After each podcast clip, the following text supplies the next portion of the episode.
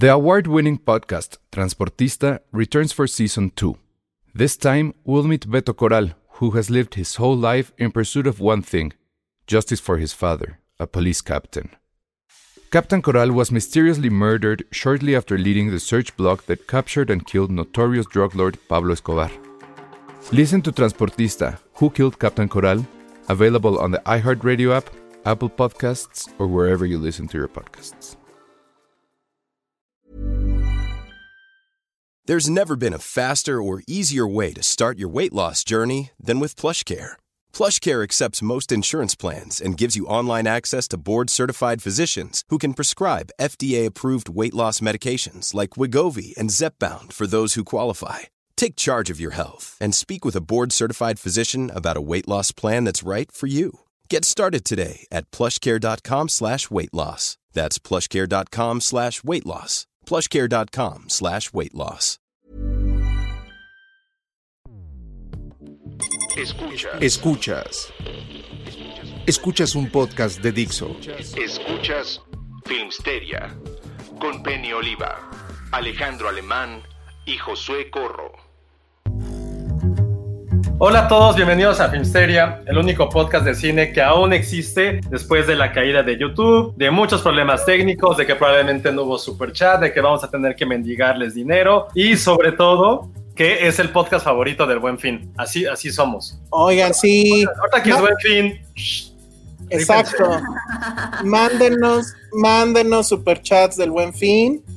Y de lo contrario, les voy a seguir leyendo preguntas de Cinemex. ¿En qué saga de películas? Dos, no, ya. Oigan, están con nosotros. Bueno, para los que nos escuchan en vivo, estamos empezando tardísimo porque, pues porque se cayó YouTube primero y después se cayó mi máquina y luego tuvimos el torneo de la final, la gran final de maratón. Ganó Raúl, que no está con nosotros porque tenía que ir a dormir a su hija, pero tenemos a segundo y tercer lugares que están aquí Jimena y Monse. Digan hola porque recuerden que es un podcast de audio. Ah, hola, amigos. Hola. ¿Cómo, ¿Cómo sintieron la presión? Exacto, platíquenos. ¿Estudiaron o no estudiaron? ¿Qué, eh, qué se siente que Josué terminó en último lugar? Pues les di chance. les di chance para que ese fue su buen fin para ustedes. Ay, Wow.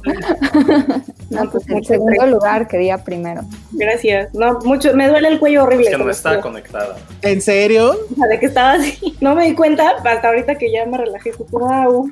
Me lo tomo muy en serio esto. Ah, Pero no, estuvo muy divertido. La verdad es que todos eran rivales muy, muy dignos. Estuvo muy reñido. estuvo súper reñido. Quienes, quienes no lo hayan visto, lo pueden ver todavía en nuestro canal de, de YouTube. Pero la verdad es que sí, o sea, a diferencia de, de los otros eh, de los otros eh, torneos que tuvimos, casi siempre se despegaba uno por ahí de la mitad del juego y ya, ¿no? Se acabó. Y aquí todo el grupito iba junto, como los virus del señor Burns, queriendo entrar a la meta. Así justo sucedió. Entonces, pues sí, estuvo, estuvo bastante, bastante reñido. Ya no sé dónde está Josué, pero bueno, ahorita regresará. Tú, Monse, ¿qué opinas de este asunto? ¿Cómo te fue? Bien, o sea, sí, sí siento que me tocaron muy difíciles, igual a Jimena, o sea, la verdad. Pero sí, sí me dio envidia Raúl, pero creo que al final demostró que sí sabía. O sea, que no fue solo suerte. Eh, jugó la suerte, ¿eh? Jugó la suerte también. De repente le tocaban unas preguntas bien raras. Hugo Hernández nos manda un sticker de corazoncitos. Yo supongo que ese es para Ah, alguna de ustedes. No creo que sea para Josué ni para mí. ¿Quién O quién sabe, no sé, que, que- que mande otro diciendo para quién era. Para todos. Aquí Exacto. Están criticando mi corbata, que pues es porque era la final, entonces corbata. La idea era hacer esto desde un principio, pero pues no, ya era mucho. Hasta se hizo crepé en el copete. ay, Sí, no, es que te juro que estaba yo sudando cuando lo de la compus y dije, madres, ¿y ahora qué va a pasar? Imagínate, yo casi me muero. La ventaja fue que técnicamente estábamos Josué y yo como dueños de, de la transmisión. Si no, se hubiera ido la transmisión también. Entonces, bueno. En fin, esas son las cosas que le contaremos a nuestros nietos algún día. Y bueno, ¿de qué vamos a hablar en esta ocasión, Josué? ¿De, de qué vamos a hablar? Pues bueno, este fin de semana eh, pasan dos cosas muy curiosas. Una que solamente él se va a poder platicarlo. Y la segunda No, es el y- Festival de Cine de los Cabos. Y Ale también. Ah, muy bien. Entonces, la primera película, pero creo que ahorita porque están aquí nuestras, nuestras invitadas y creo que, que Jimena que nos cuente por qué tiene que irse un poco temprano. Hace una labor ahí eh, Ay, que, sí. le, que le impide estar después de las 10 de la noche, o sea, como Cenicienta, pero un poquito más temprano, ¿no? Entonces, ahorita que nos cuente por, por qué se tendría que ir temprano, pero justo aprovechando que están también... Eh, Monse y Jimena para hablar del Festival de los Cabos y tienen recomendaciones. De hecho, tenemos que dar varias recomendaciones porque sí viene muy padre el festival y no solamente eh, por la selección de películas, sino que afortunadamente creo que de las muy, muy, muy pocas cosas que ha dejado esta temporada de pandemia, COVID, fin del mundo, Gerard Butler que nos venga a salvar, es el hecho de que ya todos los festivales, o casi la mayoría de los festivales, ya no implican el hecho de tener que ir a, a la sede y poder vivirlo, como es en el caso ahorita, que era de Los Cabos, aunque sí era bastante divertido ir a, al festival. Yo, en lo particular, que odio la playa, ya lo sé, hoy he dicho que odio a Gary Oldman y a la playa. Me gustaba mucho porque me la pasaba todo el tiempo en el cine, pero al mismo tiempo e- era muy buenas selecciones. Podías ver todas las películas que quisieras en un día estando en el festival en Los Cabos. Muy, muy buenas fiestas también. Y era un festival bastante divertido. Pero también está increíble que ahora metiéndote a su página y eso sí, solamente en Safari. No, no sé cuál es el, el Safari de, de ¿qué, qué es lo que no es Apple, Microsoft, Windows. No, es. eh, eh, dicen, la verdad es que no, no hice la prueba, la iba a hacer, porque según yo sí se puede desde Chrome, pero el festival No dice puede. que se tiene que ver desde Safari para la Mac o desde Microsoft Edge para la PC. Y ¿quién utiliza Edge? Fíjate que el Nadie. nuevo, el, eh, eh, sí, pero justo por eso me daba, o sea, por eso tenía yo la duda, porque el último Edge, Justo saben que, permítanme, me acabo de meter a la página para ver la película inaugural y sí, luego luego me manda el mensaje de que lo haga a través de Safari. Sí, y yo estoy en Chrome. ¡Qué chafa! pues, eh, quién sabe por qué fue eso. Pero, funciona, pues tampoco pasa nada. ¿no? Sí, claro. Microsoft Edge es un buen navegador. Es Microsoft, por Dios, ¿quién utiliza Microsoft? Monse, ¿tú utilizas Microsoft? No. Ay, Jimena. Jimena, ¿tú usas Mac? Eh, sí, pero uso Chrome. Todos. Ve- ve- ¿Ves? Por eso perdiste. Raúl usa PC. Muy bien. Ay. Entonces, No, volviendo al punto, solamente por Safari o Edge puedes ver las películas y está increíble porque, a diferencia de otros festivales mexicanos también, va a haber eh, poquitas películas por día, lo cual implica que no tienes que estar así con tu agenda todo el tiempo de tengo que ver cuatro películas o se acaba. No, no, no, aquí ya va a ser mucho más calmado. Unas dos películas al día, las puedes disfrutar, puedes hacer tu ritmo de vida eh, normal y en la noche Puedes llegas. hacer tu vida. Puedes hacer tu vida y puedes llegar y ver una película. Y la verdad, sí, les soy muy sincero, sí traen una muy, muy buena cartelera. Y qué bueno que sí puedes ver todas las películas, no solamente las de competencia, sino de las diferentes, este, ¿cómo decirlo? De las diferentes categorías. Entonces está bastante chido. Entonces, pulgares arriba, Festival de los Cabos. Te queremos y qué bueno que no tuvimos que viajar y levantarnos a las 4 de la mañana para tomar ese vuelo. Ah, yo sí quería viajar. Oye, Hugo Hernández nos vuelve a mandar otro super sticker y nos dice que justo el corazoncito era para Filmsteria. Ah, ¡Aburrido!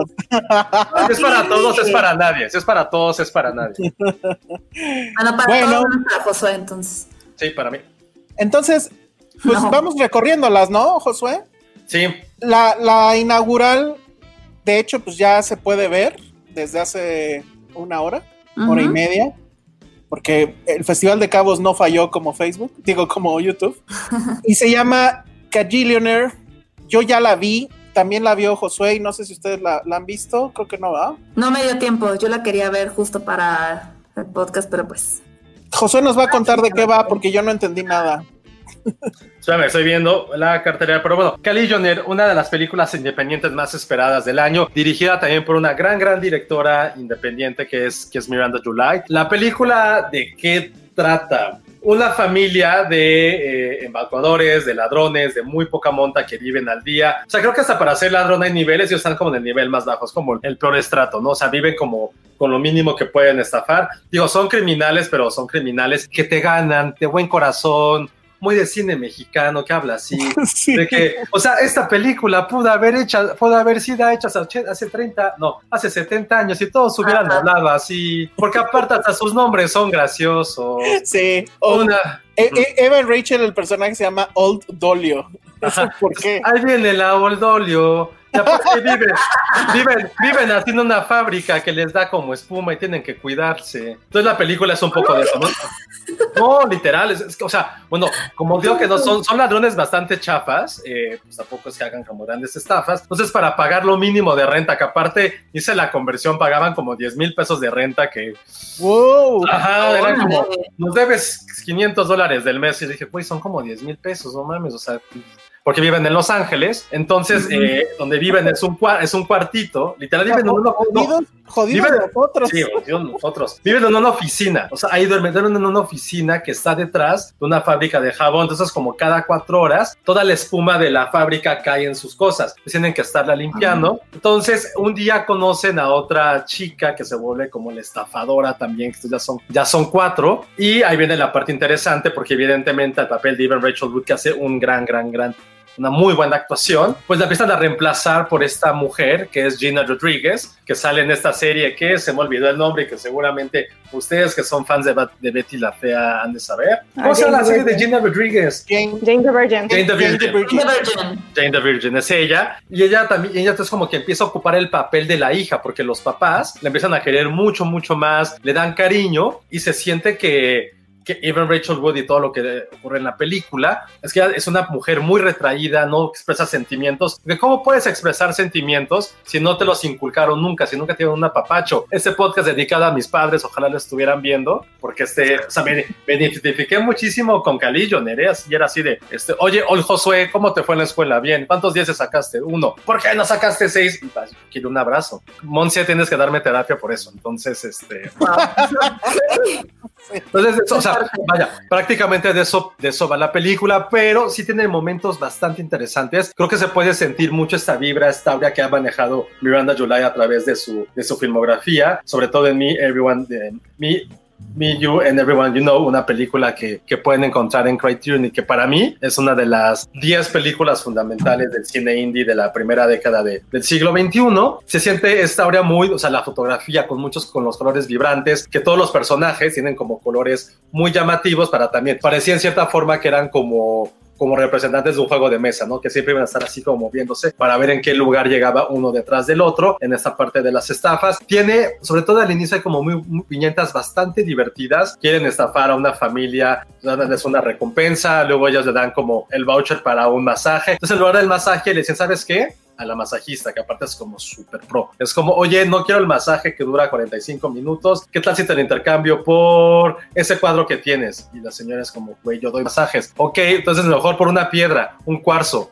Es como, mm, no, no, no, yo estoy dando masajes. Siempre quieren ganar dinero, pero lo interesante de la película, ese es como el contexto, si es esta parte de una relación padres e hijos directamente, ¿no? De cómo va afectando eh, la relación, el hecho de que no haya este sentido amoroso, que todo se ha visto como de una forma profesional. Y aquí no quiero darles ningún spoiler, solamente una parte de la película, pero cierto que es fundamental y que, aunque no fui tan fanático de, de la película, siento que hubo momentos en que esta parte demasiado quizás está Mumblecore que está haciendo Miranda July, con los personajes con muy pocos diálogos, muy poco expresivos, todo tratando de, de que lo entiendas a través de sus miradas, que está increíble, pero al mismo tiempo un poquito de, de hueva para mí, y eso que es un género que creo que es el género que más me gusta, pero hay una escena que es súper fuerte. Eh, Gina Rodríguez se especializa como en estafar a gente adulta, ¿no? A viejitos. Van a, un- van a la casa de alguien que ya está muriendo y él les pide que interpreten a su familia. Es decir, a los, a los criminales. Dicen, güey, fijan que son mi familia, hablen de cómo les fue en el día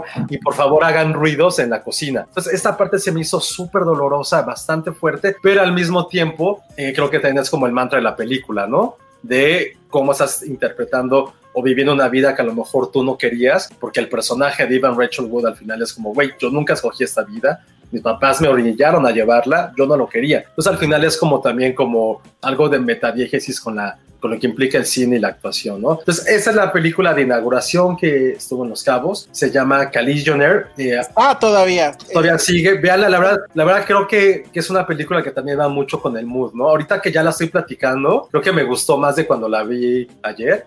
Ahorita que ya la estoy analizando, dije, sí tiene cosas muy, muy, muy rescatables. Aún así, siento que, que no es la mejor película de, de Miranda July. Que sí tiene una filmografía, muy poquitas películas, tiene tres o cuatro, pero sí han sido muy consistentes, todo como con una línea narrativa acerca de, de la gente que vive en los suburbios o en las grandes ciudades de Estados Unidos y como siempre están sintiendo soledad. Creo que esa es como la mayor tesis que hace Miranda July y que tampoco se mete, no es nada tremendista, no es nada como, como veamos esta realidad social que sí hay otras directoras, evidentemente dentro de este género independiente que se han ido más por ese camino. Miranda July es muy dramedy, es muy como, es como muy cool, muy chica indie. Leon, Leon Kane nos comenta. Es, es guapilla. Sus películas me recuerdan un poco a Todd Solondz. Estoy de Sí, acuerdo. Total. Sí, sí, sí. Muy en Estoy acuerdo en los, en los personajes, en las viñetas que usa como Ya está, en la, está mucho en la fotografía y en los colores. Sí, ¿eh? pero no en, en- en la onda tremendista, bueno, Ah, no, no. tremendista, pero en este drama ultra creepy que podemos decir que, que hace Todd Solondz en sus, en sus películas, ¿no? Eh, ah, bueno, es que decían que, sea, que, sea, que si los personajes de esta película hablaban como la diosa del Ah, asfalto. no. No. No, está exagerando, obviamente. Esa-. No, no, a ver, para los ¿Esa que la no- vieron, Jimé? o Para que, para que, ¿O- perdón, para- nada más para rápido, para los que no entendieron, no, dije que la película, como por los personajes de criminales bondadosos, parecía mucho película como de Ismael Rodríguez, ¿no? Esas películas de los años 40, donde todos hablaban así. Y que, por ejemplo, Jime, ¿tú crees que los que somos de la Ciudad de México hablamos así, como un personaje de Pedro Infante? Así, o sea, qui- quiero, quiero escuchar a Jimena que nos diga eso. No, o sea, la verdad yo no creo que tengan acento como ese. Es más, ninguno, o sea, como que se usa de chiste, siento, ¿no? Como que hablan así, como no sé qué. Pero no, o sea, la gente que yo conozco de ahí, yo no, no los he escuchado que tengan acento, la verdad. A mí, a mí todo el mundo me dice que sí lo tenemos, ¿eh? O sea, gente de Puebla, de... Monse está de acuerdo. Sí, es plano? que mi novio es de, mi novio es de Torreón, entonces dice que sí. A lo mejor porque Córtalo. está muy cerca, ¿no? O sea, no puede estar con alguien que se de la Cuernavaca forma que habla. acento. Es como Cuernavaca y Querétaro no tienen acento. Cuernavaca, que no, porque. Ay, no, No. puedo decirlo porque está. Que sea Jimena. No, no, no, no, o sea, dilo. siempre hemos dicho, no, siempre hemos dicho cuando trabajaba en otra guía de la Ciudad de México que éramos más hardcore, que el que nuestro patio trasero era Cuernavaca y que nuestro y que nuestro nuevo basurero era Querétaro. O sea, son como, sí, ¿Qué cosas? No, el- ¡Qué el- feo! Y No, Toluca. Carlos Jimena. no, no, no, no, no, que no, pero es que, Tol- pero es que Toluca se siente como, Ya, Toluca no se más- como suburbia. Toluca se no siente más superchats de por allá, ya. No, pero a ver, o sea, Gracias. Ese es lo, ese es lo que se dice, pues. o sea, No, digo que sea pues, no. Querétaro Bueno, es chido. Querétaro. No, Cuernavaca está invadido de chilangos. Sí, está cañón. Eso sí. Querétaro Ah, bueno, en también. Querétaro está el triple, ¿eh? Querétaro es el También, triple de sí. gente de la ciudad. Bueno, vámonos rápido porque si no, no vamos a acabar. Cali Junior, entonces es la, la película de estreno, bueno, de Ah, inauguración ver. del festival. Pero les preguntaste si habían visto las diosas del asfalto. Sí, Ah, sí. Yo no la vi, yo no vi más, más no, ay. particulares, lo siento, No la veas, Monse, no la veas. no lo haré. Muy bien. Yo de Cali Junior, lo único que quiero decir es que sale Richard Jenkins y yo me parece que es un gran, gran actor. Y aquí Y lo Debra. Winger. y Debra Winger, que también son una muy buena dupla. Creo que Debra Winger está muy en automático. O, o medio desperdiciadona, pero Richard, Richard Jenkins está increíble, o sea, está haciendo casi un hobo, un, un hombre de familia muy irresponsable y demás, pero pues le salen esos papeles y le salen los papeles como de maldito y le sale todos puede hacer ese hombre. Entonces, bueno, se las, sí se las recomendamos, es una de las que de las que más nos gustó. Me quiero adelantar un poco a la competencia. Yo nada más pude ver dos y media películas para antes de ahorita, porque bueno, tuvimos el torneo y demás. No sé si estás de acuerdo, Josué, de que hablemos ya de Never, Rarely, Sometimes, Always. Sí la viste, ¿no? No, no, No, la has podido ver. ver. La quiero ver este, muy en paz. Esta semana estuve muy lleno de chamba. Sí lo quiero ver, este, lo quiero ver como muy ensimismado. Esa película está en la selección de competencia. La van a poder ver en el Festival de Cabos. Ay, bueno, dice próximamente, no sé A cuándo. va a partir del 13 de Ah, noviembre. ahí dice, ok, a partir del 13 de noviembre, exacto. Y está increíble la película. ¿De qué va? Está dirigida por Elisa Hitman. La verdad es que no tengo yo eh, registro de otras películas que haya hecho. Bueno, vamos, no las he visto. Eh, Beach, Rat- Beach Rats es súper buena película, véanla. Creo que es de las grandes películas LGBT que se han realizado en los últimos años. Y- Y, su primera película, que no me acuerdo cómo se llama, It también Like es, Love. uf, también es súper fuerte. también es como un coming of age, pero es un coming, coming of age si lo hubiera dirigido también Todd Solons es bastante, bastante fuerte. Creo que eso es lo que les digo. Tienen, o sea, son como esas brechas de directoras independientes, muy americanas, cada una de su estilo. Las dos tienen como también este furor por hablar de, de las grandes ciudades. Es algo que les veo como esta parte común y con protagonistas femeninas, no tanto mirando July, pero sí Elisa Hitman tiene muy buenas protagonistas femeninas. Entonces, dos pulgares arriba para Elisa Hitman. ¿De qué va esta película? La verdad es que, bueno, me, recordó a muchas películas y me recordó a una muy reciente que acabamos de ver, Ale y yo, que se llama On Pregnant, que de hecho... pues, sí, es, bonita, muy bonita. Ese es nuestro próximo Guardianes de la Bahía. Pero bueno, ¿de qué se trata? Son estas dos chicas que viven, híjole, no me acuerdo si era en, un Pensilvania. En Pensilvania, exacto. Y una de ellas pues, de repente se empieza a sentir mal, se hace la prueba del embarazo, resulta que está embarazada. Su prima está con ella, trabajan en el mismo lugar, son como cajeras de un súper. Y pues bueno, esta chica decide que quiere abortar, pero tiene 17 años, entonces no puede abortar en el pueblito porque pues ya saben, pueblito, tienen que viajar hasta Nueva York y la prima pues le ayuda, o sea, se va con ella, consiguen el dinero de alguna forma que no les voy a decir cuál es, y toda la película se trata básicamente de eso, de cómo estas dos adolescentes tienen que ir a dar un viaje enorme para poder llegar a cierto lugar donde las puedan atender y les puedan, ellas puedan decidir sobre su cuerpo y decir, sí, quiero abortar, no quiero tener este hijo por todas las razones que pudiera haber. La película es básicamente es exactamente la misma trama y eso es lo curioso de Un Y en un principio la cinta parece que pues es como lo mismo pero en drama ya rumbo al final las cosas se ponen más interesantes. Sí tiene esta vibra de cine, de lo que le llaman cine de arte, que obviamente no estoy de acuerdo con esa etiqueta. Me recordó mucho al cine de los Dardenne, de los hermanos Dardenne, con estos personajes femeninos que tienen que estar buscando o que están buscando llegar a un objetivo y demás. Pero creo que la sensibilidad femenina que maneja esta película es lo que la, destaca sobre la, por lo menos sobre Pregnant y sobre otras eh, que van eh, por el mismo tema. No es un dramón, sí tiene mucho de película indie, tiene mucho, son muchos silencios, eso sí, o sea, hay pocos diálogos, pero sobre todo de la segunda mitad en adelante ya empiezan a suceder cosas que la desmarcan por la forma en cómo trata el tema, sobre todo, ¿no? Que, que no es regañona, que no te va a condenar, obviamente, ni va a condenar a sus personajes, pero sí va a mostrar que el, eh, eh, lo que están viviendo, pues no debería de suceder, ¿no?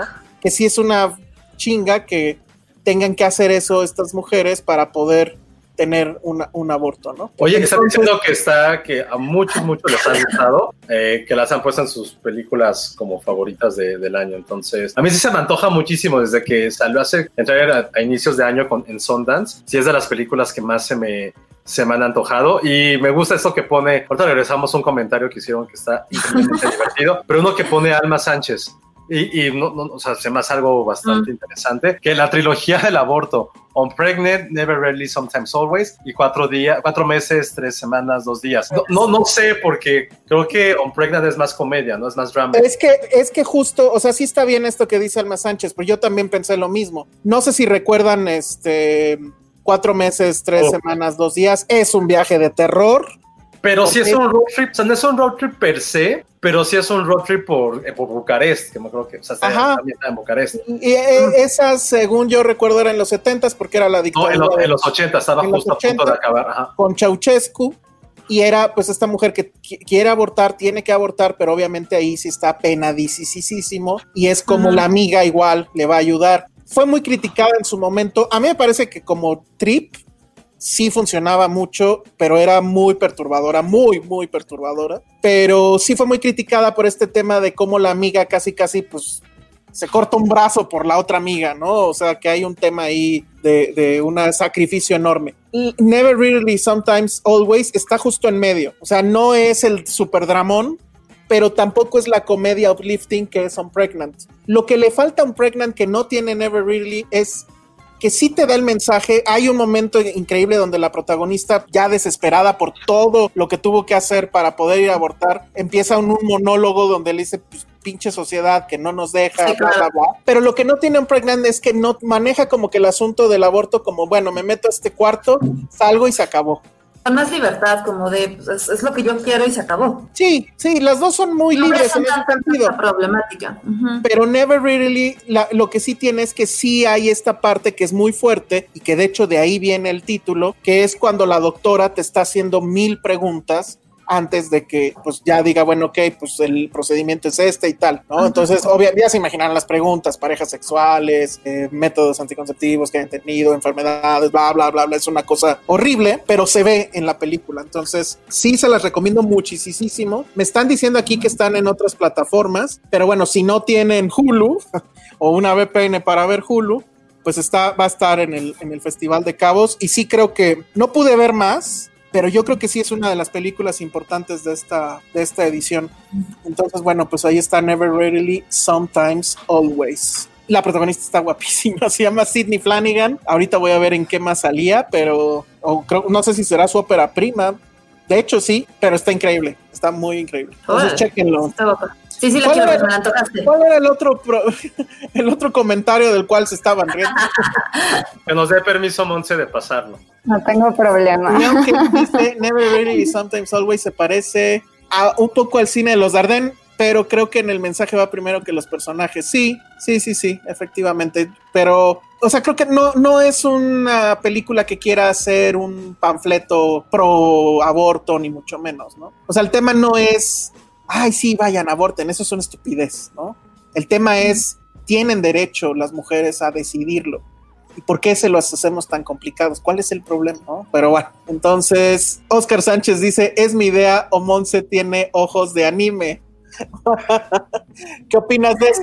Lo tomaré como halago, porque No, según yo son no bien chiquitos. Pero ya me han dicho que parezco anime. No, para nada. Como que en las fotos siempre dicen, o sea, no sé, cuando sonrío no puedo A mí me sonreír sin cerrar los ojos y siempre salgo con los ojos cerrados. Pero sí me han dicho varias veces que parezco anime. Eso sí me ha pasado seguido. Y Jimena, ¿tú qué opinas de eso? Sí. Yo también desde que conocí a Monse dije, ay, parece como una muñequita de anime. Muy bien. No había confianza para decirle.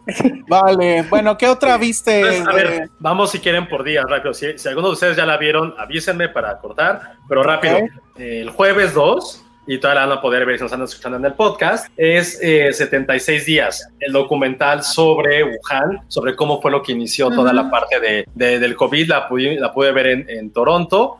Sí, fue un docu- es un documental bastante fuerte, sobre todo el, el inicio, en el cual vas viendo cómo están los doctores, cómo están tratando a los pacientes, la incapacidad y la impotencia de la gente de poder despedirse de sus familiares. Creo que eso es la parte eh, muy agresiva del- de, la película. Tamp- o sea, no, no tratan de descifrar cómo se dio, no tratan de descifrar tampoco cómo lo van a curar. Evidentemente son los primeros 76 días de- desde que se produjo pues, el primer brote en, en China, pero es más bien, creo que es un, es un documental que hace un poco de homenaje a toda la gente que está detrás de la parte médica, la parte, la- los primeros, los first responders, como se les dice, que son aquellos que fueron los las primera frente de el primer frente de batalla durante la enfermedad. Creo que es un gran homenaje para ellos. La, la película, el documental está filmado de una forma impecable. Yo lo primero que, o sea, siempre estaba como pensando, ¿cómo lo están? O sea, ¿cómo pueden meter cámaras ahí? ¿Cómo tuvieron que estar vestidos como de astronautas, evidentemente? Y aún así poder hacer esos momentos de cámara, cómo sigues a la gente. Hay unas partes de, muy pocas partes de entrevista. Es un documental que nada más simplemente está,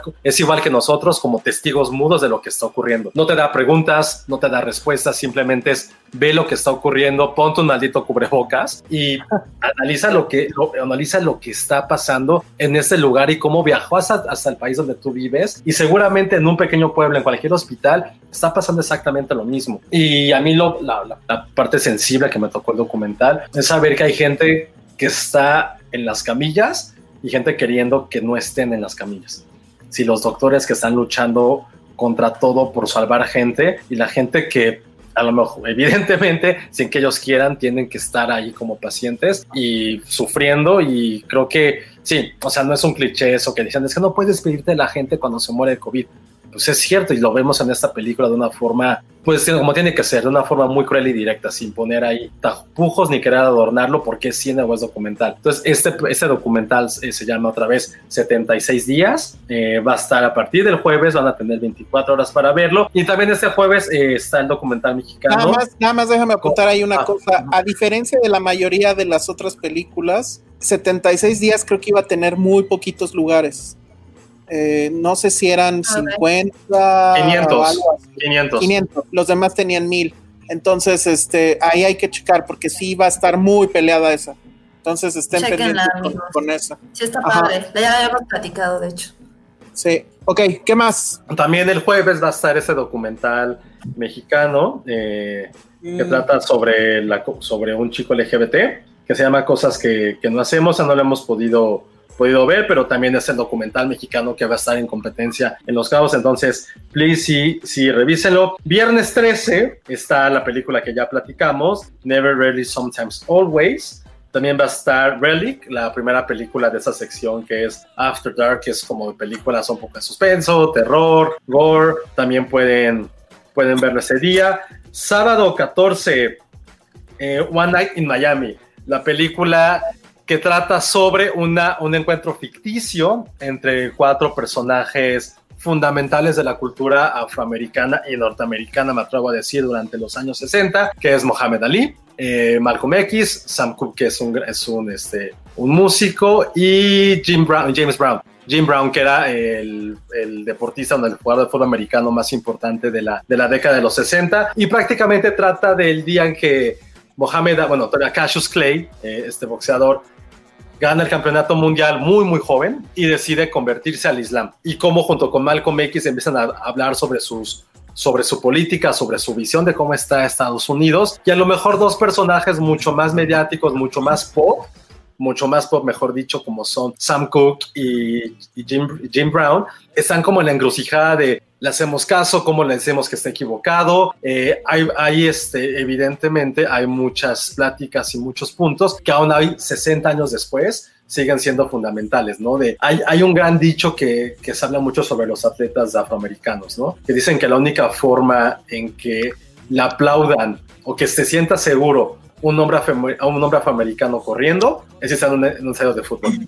Es la única forma en que se puede sentir seguro sin que crean que la policía los va a balear, sin que vaya eh, perros persiguiéndolos para atacarlos. Es la única forma en que se pueden sentir seguros. Entonces, eso es lo que hablan mucho de cómo el espectáculo, cómo la cultura pop, cómo los, idea- cómo los puedes ponerlos en un pedestal y convertirlos en ídolos, pero saliendo de ese lugar en el que son convertidos como leyendas, ya sea en un campo de juego, en el ring o tal vez frente a un escenario, salen de eso y siguen siendo personajes afroamericanos, personajes negros que la gente no quiere, aunque segundos antes les estén aplaudiendo. Entonces la película trata sobre eso, está basada en una historia, en una obra de teatro. Hay muchísimo diálogo, mucho, mucho diálogo, pero las actuaciones sí son fascinantes de los cuatro. O sea, sí lo hacen, hacen un gran, gran trabajo de actuación. Y la directora que es Regina King es su ópera prima. Regina King, que la conocen más por ahora por Watchmen. Yo lo ubico más porque era la esposa del amigo de Cuba Gooding Jr. en Jerry Maguire, lo cual implica que no he visto muchas películas de ellos, lo viejo que soy, o que estoy tramado con Jerry Maguire, o las tres anteriores, las cuales son ciertas, pero ella es la directora, hace un muy buen trabajo adaptando esta, esta obra de teatro donde insisto, todos son diálogos, todos son diálogos, pero llegan a un punto que si es acabar de ver la película y sí quedarte así como de, fuck, si es cierto esto. O sea, como con algunas culturas y minorías, incluyendo mexicanos en Estados Unidos o en otro lugar, o incluyendo, ¿saben qué? Coco. Hay una gran analogía con Coco. Como todo eso es así como, vean el Día No de hay- Muertos, vean No el- hay programa. Ah, no. vean- vean a los mexicanos cómo celebran el Día de Muertos, aplaudémosles. No hay Wow. programa. Ah, wow, qué bonitas sus calaveras. Entonces, como las minorías en Estados Unidos a veces son visto eso como un show, como algo que nos entretiene, como algo que dices así como, ay, qué curioso este güey, ay, qué bonito, qué cagado, pero ya entrando en la realidad es como, güey, ¿sabes qué? No voy a compartir contigo la mesa, no te voy a ver a los ojos, tú te sientas allá y yo aquí. Entonces, ese, ese mensaje sí es algo que deja mucho la película y que sí da un- una parte de reflexión y que eso a mí en lo particular fue lo que más me gustó de esta película, que está sonando para premios, no creo que sea para tanto, creo que con otras películas que hemos podido ver alrededor del año, sobre todo que, to- eh, que entre todos hemos podido discutir, sí sobresalen de otra forma, pero aún así lo que hace esta película, o sea, a mí me gustó en lo particular, probablemente porque sí conocía a los cuatro personajes que, que estaban este, retratados y eso fue lo que me hizo, me hizo una conexión con ellos, pero al mismo tiempo creo que sí ponen muy en, te dejan muy in your face, que sí puedas entender este mensaje, lo cual a mí se me hizo una muy buena película en ese sentido. So, es mi soliloquio, es, es el programa en que llevo yo solo, ¿eh? Entonces, Pues es que eres el único que ha visto eso. Yo no vi nada de. Rápido, ya, ya, otras películas, ya así que ya nos vamos rápido, no se preocupe. Eh, ese mismo viernes está Get the Hell Out, una película sobre zombies taiwanesa. Fue la única película que en el especial de Toronto No. hice el walkout, un walkout virtual.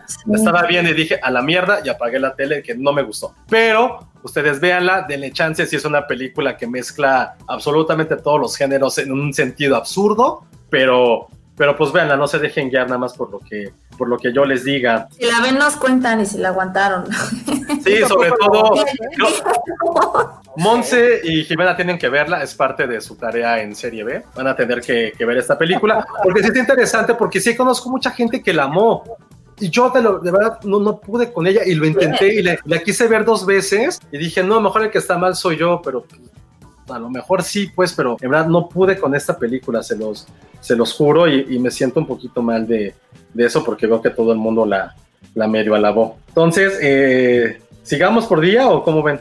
Pues yo voy por sección, o sea, ahí de, de la sección panorama, que es donde es 76 días y también One Night in, in Pero Miami. tienes, tienes los días en los que están, en los que van Sí, a pasar. están el 14 de noviembre es la de One Night in Miami, el 15 de noviembre, pero pues de nuevo, esa solo la viste tú y creo que también Ale, Wolf Walkers. Ah, Wolf Walkers, Es mi película favorita de animación en mucho tiempo. Sí, está muy bonita.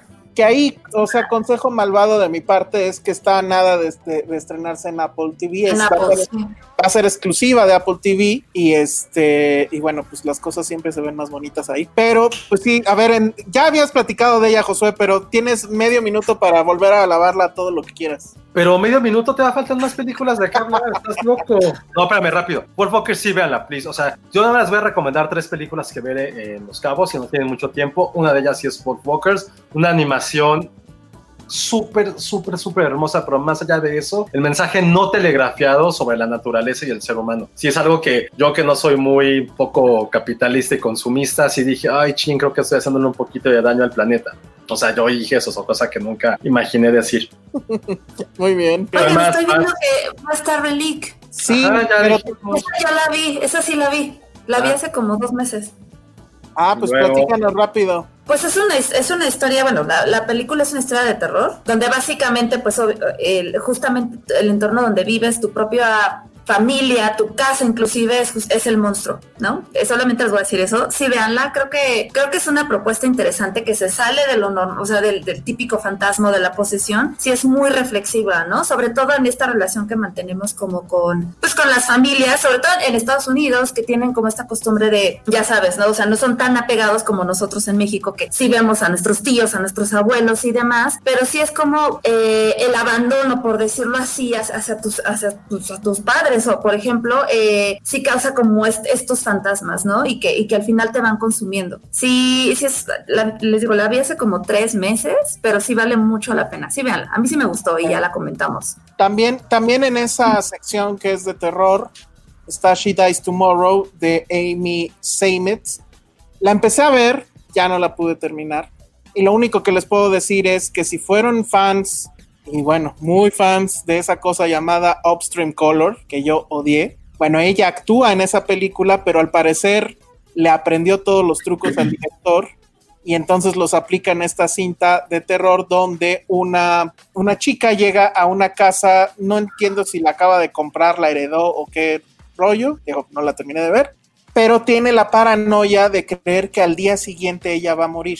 Y entonces llegan, no, eh, son sus parientes o una pariente, ¿qué te pasa? etcétera, Ay, y les va contagiando de esa paranoia. Toda la estética de Upstream Color está ahí, es eh, los cortes abruptos, las tomas microscópicas a algún objeto, por ejemplo, un vaso con cerveza y cómo se ven las burbujas y demás. Todo ese rollo que creo que a los fans de Upstream Color les encantaba está aquí en She Dies Tomorrow. La terminaré de ver, pero la verdad es que sí, yo no Oye, fui está nada cañón, fan ¿eh?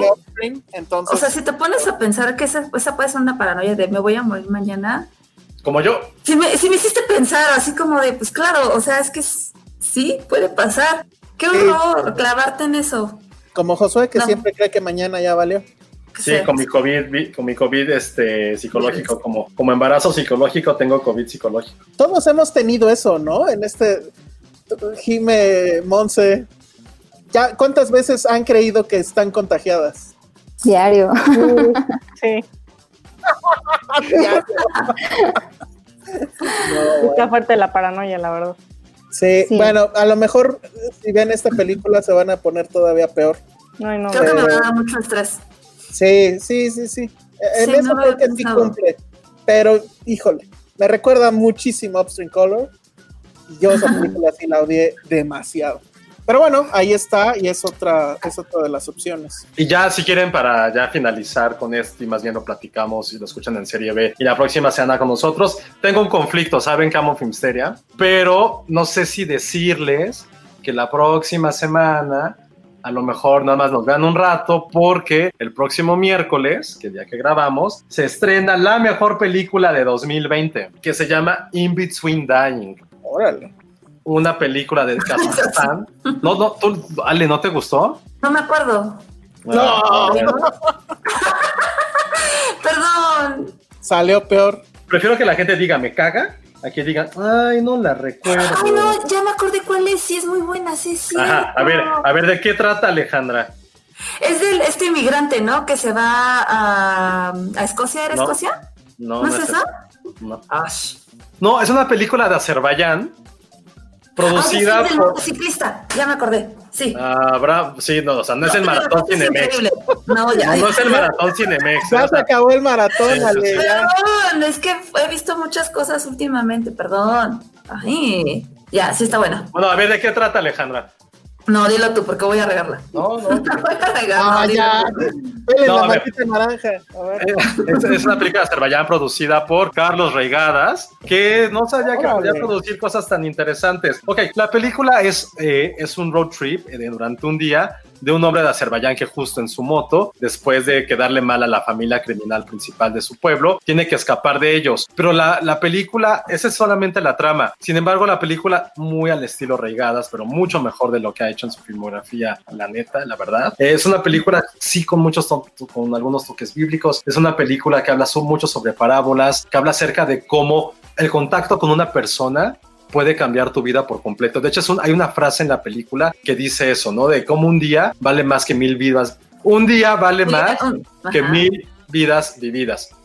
Esa es una de las frases de, de la película y eso es lo que trata de decir. O sea, en cada encuentro que tiene este personaje ocurre algo con aquella persona que, que está cerca de él. Entonces él tiene que estar como reformando su, su existencia. Es una película bastante existencialista en ese sentido, pero la forma que está filmada, eh, la narrativa, los diálogos un poco poéticos, muy a la, muy a la Terrence Malick en algunos sentidos, pero la fotografía es algo espectacular, es algo que, que, no, había, que no habías visto sentido, eh, olfateado, escuchado, la- todo lo que pasaba en la pantalla salía y te, abrazaba, te envolvía y sentías que eras parte de esta película porque los hacer los direct, hacer este, perdón, los actores pues, prácticamente que no eran profesionales y sentir esta angustia que va viviendo porque no lo atrapen, porque sabe que probablemente va a morir si lo, si lo ven y él tiene que pensar en cómo va a evitar eso y al mismo tiempo si hay muchos estos paisajes de, de la parte de los del mar Báltico eh, todo es todo es gris todo es muy frío y esa sensación es lo que permea alrededor la película no a mí me, la, la vi y me quedé como en ese estado como de catarsis durante un rato que sí quedé de güey que acabo de ver o sea una- muy pocas películas que han, que han logrado eso en mí de quedarme y decir güey ¿qué estoy haciendo No, con mi vida? la- al canal decía que estoy haciendo con mi vida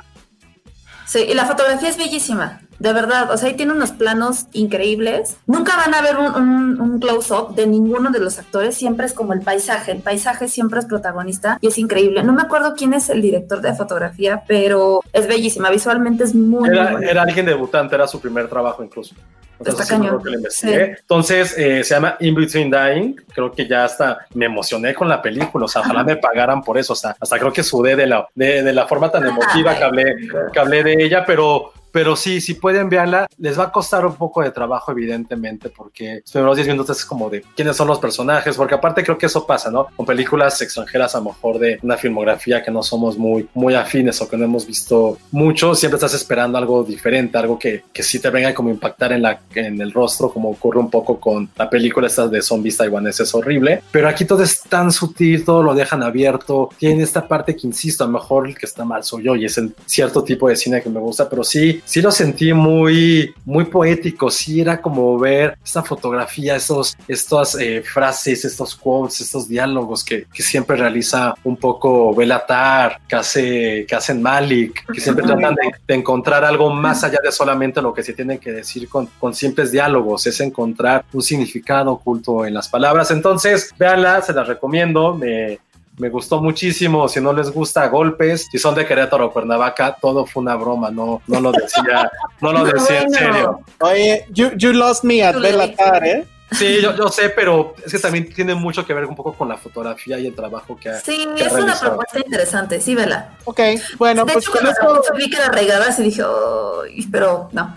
No, yo sí, yo sí reconozco cosas arraigadas. Bueno, entonces, este, dejamos ahí entonces cabos. Sí, les haremos un hilo. Eso no pensé que fuéramos a terminar tan tarde. Iba a ser ahí como un diseñito especial, pero pues ya será otro día. Entonces. O, o un post en filmsteria.com. Todavía es tiempo, todavía es tiempo. No, quiero hacerlo para redes. Voy a, voy a hacerlo para redes. Están comentando mucho Possessor, que es la nueva película del hijo de Cronenberg. Yo debería de decirles aquí.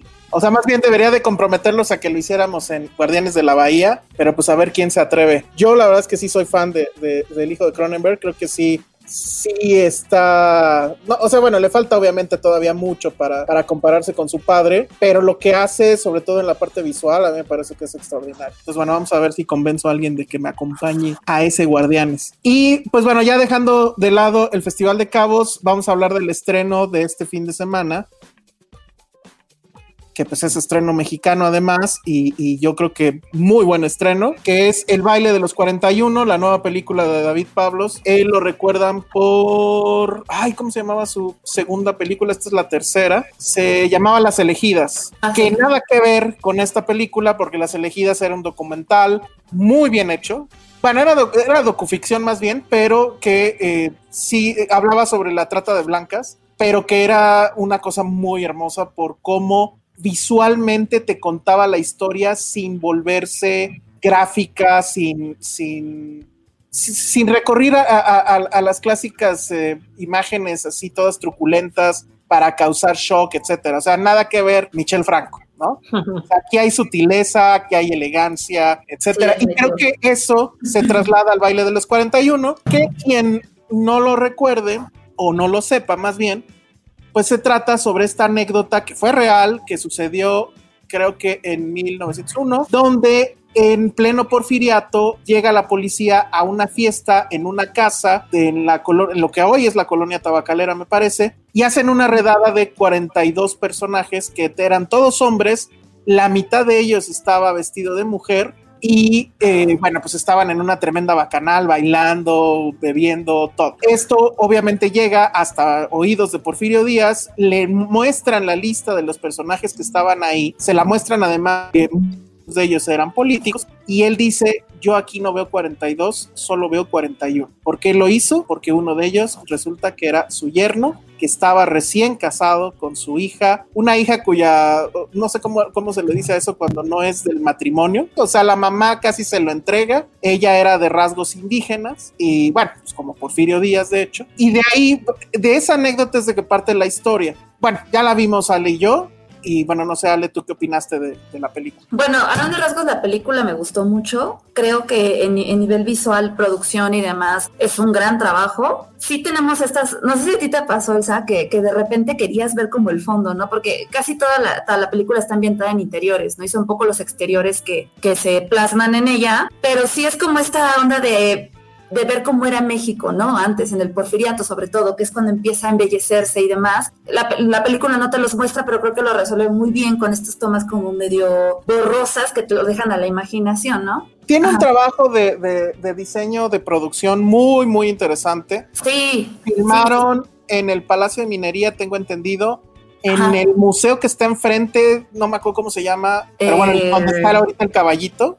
O sea, bueno, el caballito real, no el, la cosa esa amarilla. Sí, también hubo locaciones en Guadalajara. Si hubo no locaciones en el, en el, Teatro de Gollado, en una casa, mm. ay, ahorita se me olvidó el nombre, pero era una casa que era, estaba abandonada, pero era de la época y justo la acababan de remodelar, la hicieron museo y les dieron chance de, de usarla como locación. Sí se nota, o sea, se nota que es, es una película de época, evidentemente, pero se nota que no tenían mucho presupuesto lo saben resolver. Lo resuelven perfectamente bien, exacto. Sí, porque al final, o sea, al principio yo era como, a ver, a ver si lo enfocan, ¿no? Pero creo que está lindo y igual si quieres, no sé, un poco romántico, el que te lo dejen como a la imaginación, el que digas, ay, pues así debe de haber sido, ¿no? Digo, lo que está interesante, eh, como decías tú, o sea, de, más allá de la historia que muy pocos conocen, yo la verdad no lo conocía, qué oso, este, sobre este, este acontecimiento. Lo que está interesante es que el baile de los 41 retrata la mediatización de la homosexualidad en México. O sea, fue la primera vez si, si corríjanme si estoy diciendo una tontería, fue la primera vez que los medios hablaron como de un tema así, ¿no?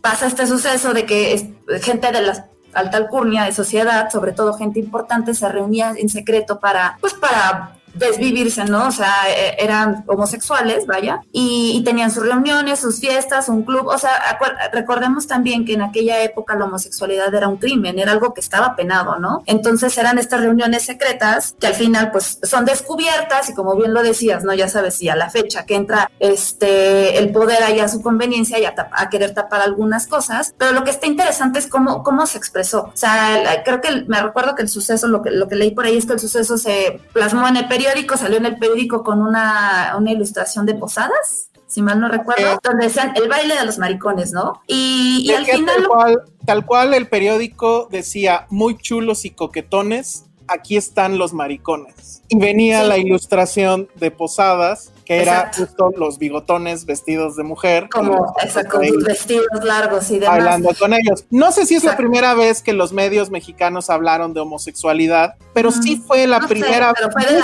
probablemente fue la primera vez en que se usó ese tono donde había una burla hacia estas personas. Creo yo, y eso no lo explica la película, pero medio te lo deja entrever, era una mezcla entre la homofobia, pues, que hemos vivido desde entonces hasta ahora, pero también que eran gente de la alta.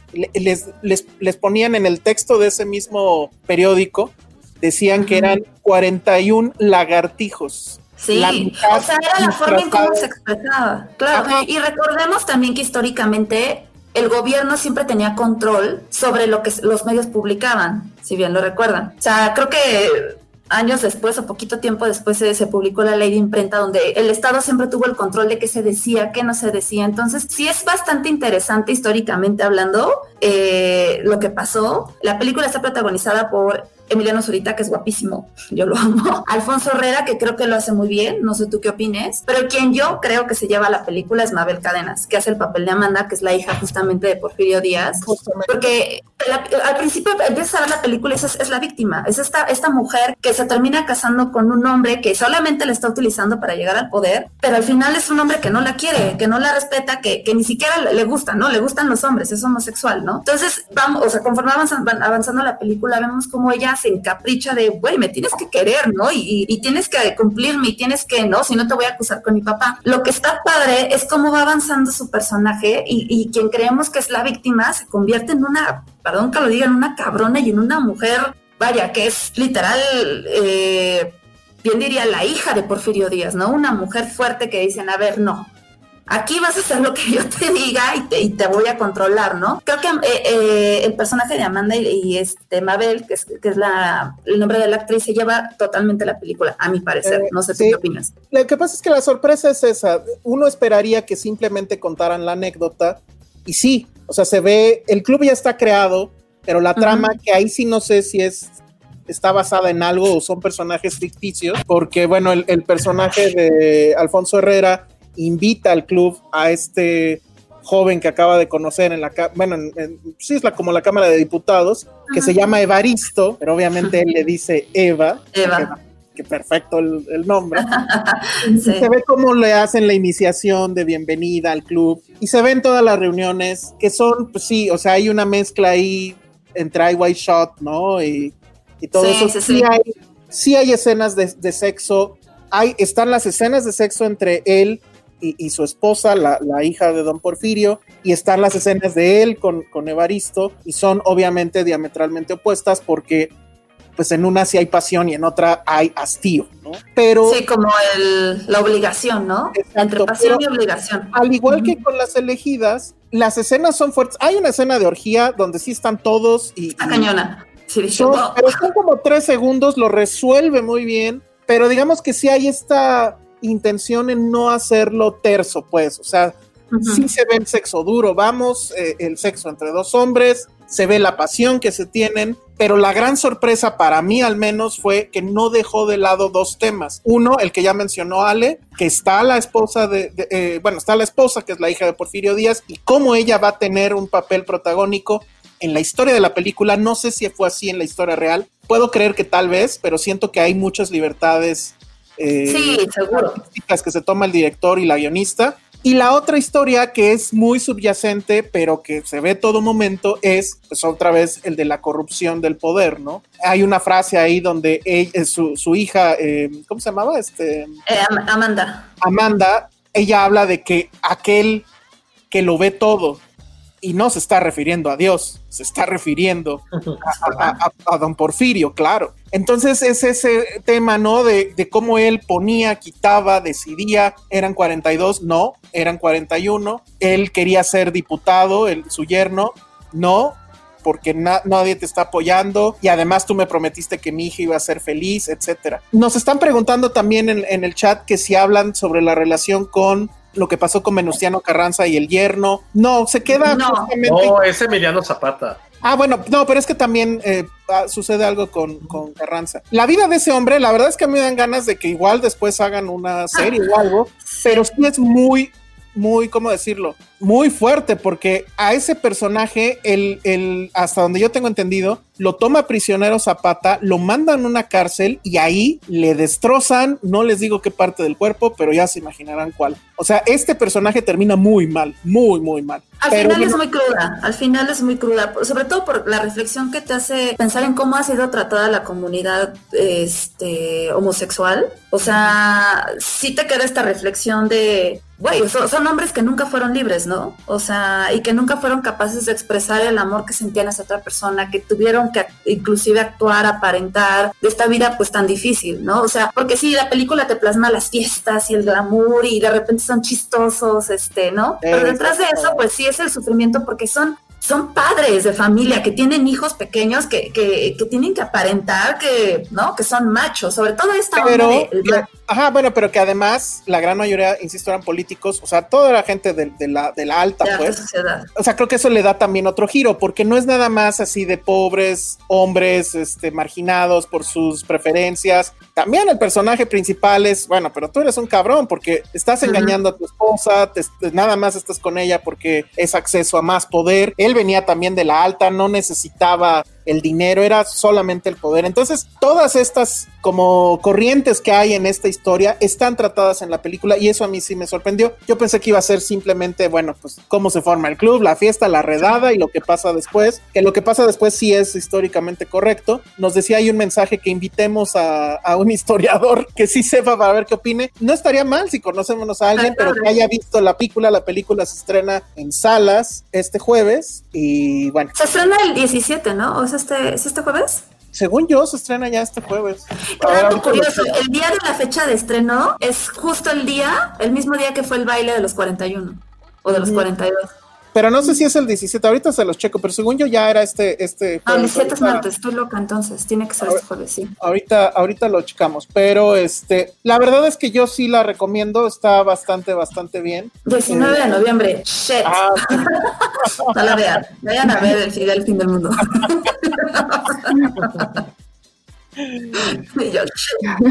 Tengo una pregunta. En, esa película que son políticos y son homosexuales, ¿no termina pasando algo tipo nuevo orden donde ellos son los malos, los homosexuales? Y entonces la otra es la víctima. no hay víctimas ni. O sea, sí, en cierto sentido, por la opresión que dices, güey, qué injusto, ¿no? Pero al final eran hombres que, como dice bien Elsa, o sea, por ejemplo, el protagonista también es un cabrón, perdón que lo diga, pero pues estás utilizando a una mujer para tener poder cuando ni siquiera lo necesitas, ¿sabes? sea, puro interés. ¿no? No puedo hablar en general, pero no te, la película no siento que te lo plasme como tal, así de, ah, vean, todos son malos, o sea, no, simplemente también era una de costumbres, eh, era una época diferente, de otras creencias, ¿no? Yo creo que es así. Yo, yo, lo que diría al respecto es, híjole, pues a ver qué opina Twitter o no sé A mí me parece que no hay eso, sino que se justo, o sea, están estos hombres reprimidos, pero que justo por esa misma represión, pues tienen que eh, eh, esconderse, o sea, no pueden libremente decir, ah, pues soy homosexual y, y no me voy a casar y voy, o sea, cosas que ahorita son comunes, no era imposible. Eso implica que el engaño era una cosa casi forzosa, o sea, estaban casi obligados a... Pero la verdad es que en el caso del protagonista sí se ve que como la víctima pues también es la esposa, ¿no? Y sí hay escenas ahí donde pues ella básicamente le grita, hazme un hijo, porque además eso era lo que quería don Porfirio, y ella también, y pues él se niega, o sea, rotundamente y sistemáticamente se va a negar. Pero ahí hay una humillación también para ella, etcétera. O sea, si acaso el mensaje global es cómo la represión de unos termina permeándose a todos, ¿no? Y las mujeres también pierden y la política pierde, o sea, todo, todo se va al carajo. Pero está muy bien, es, o sea, sí hay estas escenas fuertes, pero creo que todo está permeado con cierta sutileza. La cámara está fabulosa, la forma en cómo resuelve el tema de cómo van a entrar a la redada los los gendarmes o los soldados es muy muy muy bonito tiene grandes grandes escenas la verdad es que a mí sí sí me gustó sí me gustó bastante. ¿Sí, te, ¿Sí descubriste cómo se llama la canción? Porque creo que en el porfiriato ah, se escuchaban una canción. Bueno, sí, Ale es el Es el único tema. Yo dije, esa canción la ponen para bailar, para dormir, para comer, para cenar. Este, ¿cómo Igual ya no les alcanzó la lana. Sí, también pago de derechos, está cañón. Sí, esa será, si acaso, la única crítica. A mí la verdad es que no me clavé tanto. Pues yo, tengo una, yo tengo una pregunta. Hace poco también este, hubo una producción que hablaba sobre esto, ¿no? La parte de homosexualidad, de cómo los hombres no pueden vivir una vida plena y están viviendo una mentira. Y nada más quería preguntarles, ¿cuál, cuál consideran que es mejor? ¿El baile de los 41 o alguien tiene que morir? no, el de los 41. Son distintas. No mames. Obviamente, alguien tiene que morir. Es una estupidez. Nada más era para. Obvio, ya lo dijimos, ¿eh? la, el final. Pero aparte me encanta cómo se pusieron súper serios ustedes de, no, pues sí, a ver, a ver pues qué es que dice. mano, yo Oye, me estaba cagando de risa porque no podía, no podía decir algo ecuánime y con adjetivos bondadosos hacia, hacia alguien tiene que morir. Me estaba aguantando la risa, pero, pero está curioso que las dos películas, bueno, las dos, la serie y esto, tengan eso un poco en común, ¿no? Sí, dice, dice Tania Sí. Peña, se supone que al final los 41 solo la mitad fue encerrado en Lecumberri. Pasaron varias cosas. Hubo unos que sí, por medio de sus palancas, se salvaron. Hubo otros que los humillaron públicamente en las calles, los pusieron a, a barrer con los vestidos de mujer para que todo mundo pasara y los Ujú. insultara, se burlara. Hubo otros que los mandaron a Veracruz igual a hacer trabajos forzados y están los que, o sea, fue, fueron diferentes cosas. En la película se ve una solamente, que también creo que está bastante bien filmada. Eh, no les voy a decir obviamente qué, ¿no? pero este, sí. en resumen la verdad es que sí está bastante bien. Ya en ustedes estará a decidir si la ven en sala o se esperan a ver cuándo.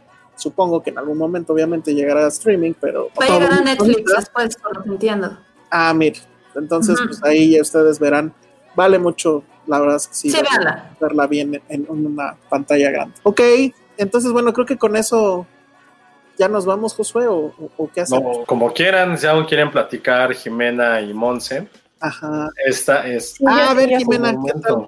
Dos cosas rápido. La primera es que quería compartirles que este viernes va a haber una plática virtual entre Alfonso. Cuarón y Guillermo del Toro, que estaba programada para que fuera en Guadalajara, y, pero pues por la pandemia y todo esto se tuvo que modificar el evento. Entonces, este, van a hacerla pues abierta al público. Sí tiene un costo, pero ese dinero va a una fundación, creo que en Jalisco, para el, no sé si medicinas o investigación del COVID. Entonces, bueno, yo ya tengo mi boleto. Entonces, no sé si ¿Cuánto todavía hay, Todavía hay. sé que va a estar muy buena. Entonces, nada más.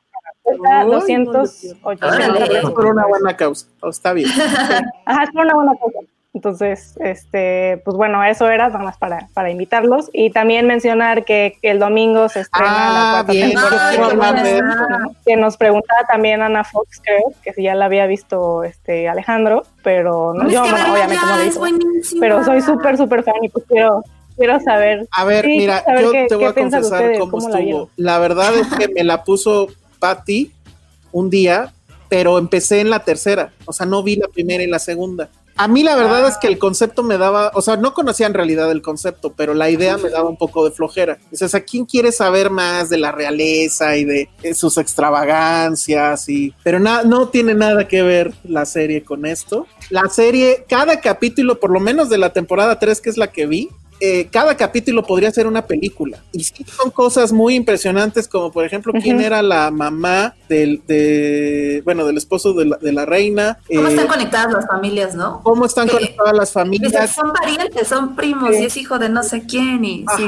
Hechos históricos como, es que no me acuerdo de los nombres, perdónenme, pero hay un, hay un momento por ahí de los 70 me parece que hubo una gran tragedia en un pueblo donde una luz de una montaña que eran mineros, creo, Ah, sí, sí. sepultó, se- ándale, exacto, que sepulta Abraham. a, a- a los, a los niños de, de varias escuelas o de una escuela y cómo la reina pues nomás no pela, o sea, reacciona hasta una semana después, este, así como Andrés Manuel no quiere irse a manchar los, los pies, pues bueno, esta mujer hasta allá las últimas. Entonces eso me, me gustó mucho porque en realidad sí hay una crítica a la corona, hay una crítica al- al reinado de ella, pero también se ve como ella sufre el asunto y no es nada más como de, ay, pobres ricos, ¿no?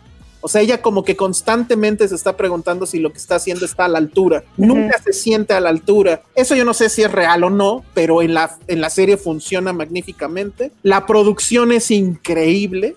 Insisto, cada capítulo podría ser una película. Si esta serie fuera de HBO o de, o de- no, de- si fuera de, de- de- de Inglaterra, del- de, De BBC. BBC. de la BBC, seguramente cada capítulo duraría entre hora y, hora y media y tal vez un poquito más. Ya ven que ahí el formato es como que diferente, pero está muy bien. Las actuaciones todas son in- increíbles y la cuarta temporada pues va a hablar de dos cosas que son padrísimas, que es obviamente todo el tema de Lady D, pero con el contexto de que era no me acuerdo quién es el rey que, que- que declinó a la corona por irse justo a vivir, bueno, a casarse con una plebeya. Eso ya había pasado en- eh, antes. Y Sí. bueno, por eso creo que por eso llega eh, Isabel. Pero te hacen el espejo de cómo eso va a afectar a Carlos. Y bueno, pues obviamente va a ir con Lady D y, y todo lo que ya sabemos. Hoy sí se me antojó ver la maldita sea. Es increíble. Yo la vi desde que se estrenó, nunca, nunca Sí. dejé de verla desde el- la primera temporada y esta última sí fue como de, güey, yo creo que la voy a volver a ver la última para estar lista. última Está súper bien hecha, súper bien Y el, producida. otro, y el otro tema, que ese es el que yo le tengo muchas ganas, que va a llegar Margaret Thatcher ya a escena, y es dato que yo no conocía, las dos mujeres tienen la misma edad, creo que solamente son meses de diferencia. ¿Quién? Y bueno, entre ¿Lady no. y, y la reina Isabel. Ah, yo pensé que Lady dije, pues qué No, pedo, o no, sea, no. envejece No. como perro, porque, o sea, no mames. Margaret Thatcher la interpreta Gillian Anderson.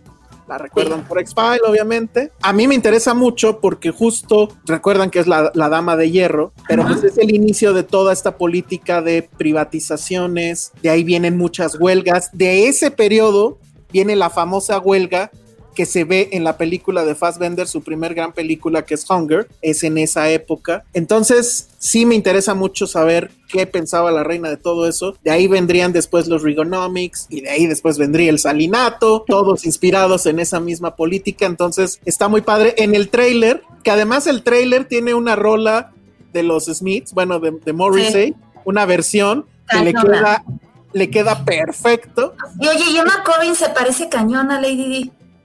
¿Sí te parece? Yo ¿Ella no quién es? Claro, ¿Quién Emma Eh, Corrin.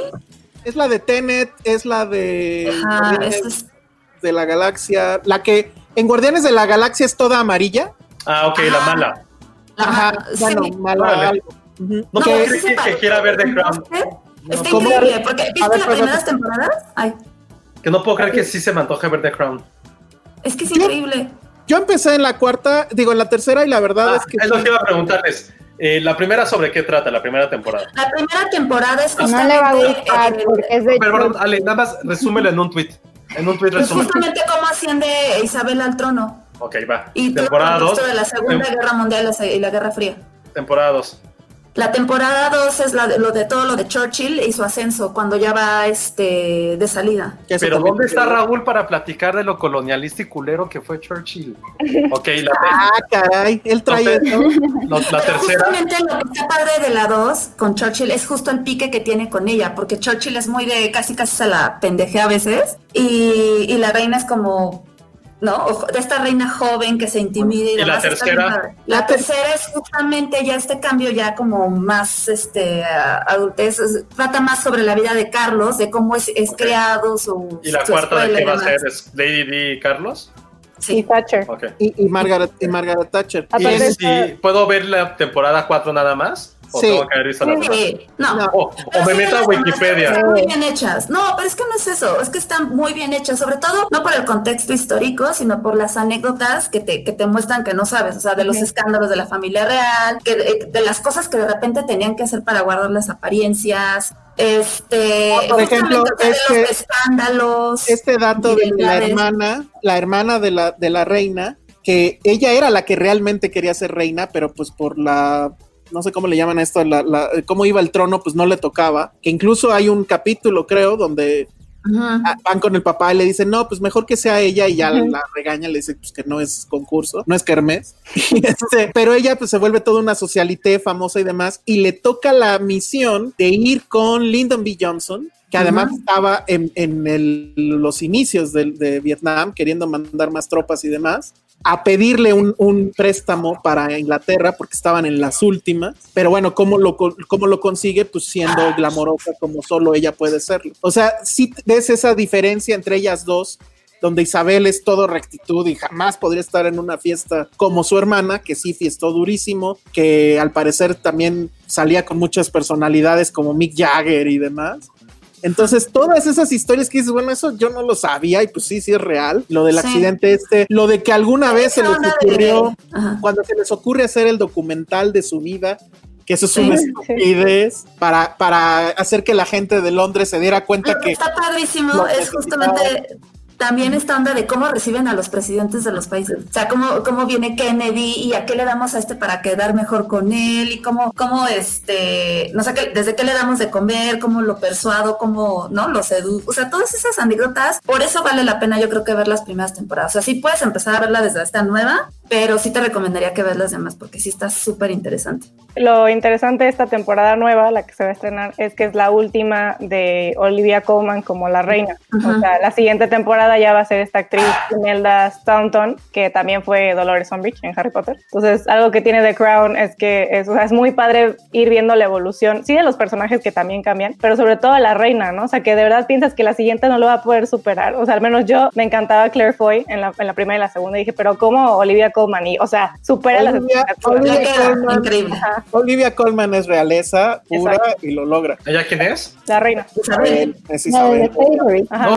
no, ¿qué- ¿quién era Sí, este? sí. Ah, ese- Hace el papel de la reina más, más, Claro. más vieja, pues. ah, ok, ok. La van envejeciendo. perritos. Sí, sí, salen. ¿Salen los perritos? ¿Salen los corgis? Claro. También está bien interesante, ¿eh? ¿Cómo, cómo a los a la realeza les valen madre sus hijos. O sea, nunca ves esta convivencia con sus hijos, los ve llorando y es como, ay, no tengo tiempo. Todas esas ondas ya muy íntimas de la familia son lo que bueno, le da todo un giro tremendo a, a esta serie. De hecho, hasta en la Sí. 3 dice Carlos, ¿no? O sea, que está hablando. ¿Con quién está hablando? No sé si con la que es esposa de justo el, el que declinó, digo, el que, ¿cómo se dice? Abdicó. Sí, Ático. Que, ajá, entonces estaba hablando con ella y le dice, es que cuídate de tu familia. Y Carlos como, no, no, no, pero en el fondo, pues, pues sí quieren lo mejor para mí, ¿no? Y ella le dice, no, o sea, no quieren lo mejor para ti, cuídate de ellos porque a la menor provocación te van a traicionar o lo que sea, ¿no? Entonces, si les vale Sí, está claro. la felicidad del hijo y pues es como, güey, vas a ser rey, o sea, ponte las pilas, sea, no me importa. Sí, Menciona el la mejor episodio. de Camila también. Ajá. ¿Cómo, ¿Cómo de verdad amaba a esta mujer y no lo dejaron? Ujú. Sí. Y quería ser actor y pues no tampoco. Y tampoco, sí, sí, sí. Ah, sí, eso De está. teatro.